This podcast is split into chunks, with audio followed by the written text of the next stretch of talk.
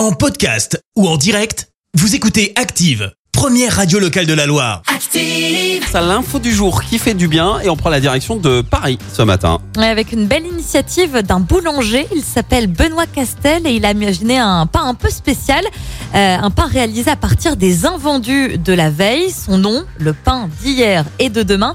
L'objectif est tout simplement de lutter contre le gaspillage alimentaire. Alors l'idée, il ne l'a pas eu tout seul. Un de ses amis en Autriche utilisait déjà cette technique. Il l'a peaufinée euh, pendant un an. Alors comment ça marche? Eh bien concrètement, il faut broyer le pain de la veille très finement pour avoir euh, une texture proche de la biscotte. La chapelure fine est ensuite mélangée à de l'eau bouillante. Ça va former une sorte de crème de pain. Il ne reste plus qu'à ajouter de la farine, du levain et le pain est prêt après deux cuissons puisqu'il est un peu plus humide qu'un pain classique. Le pain d'hier et de demain peut toutefois se conserver plus d'une semaine. C'est plutôt une belle initiative hein, quand on sait qu'on jette souvent du, du pain euh, voilà, qui traîne Ah bah dans nos oui, oui. Euh, on a toujours une petite baguette qui, qui traîne là, on le réutilise, on s'en sert pour faire à nouveau du pain, c'est plutôt chouette. Euh, D'ailleurs, si tu veux t'entraîner, il y a une baguette euh, dans la cuisine. si tu veux. euh, Ça fait quelques jours, non?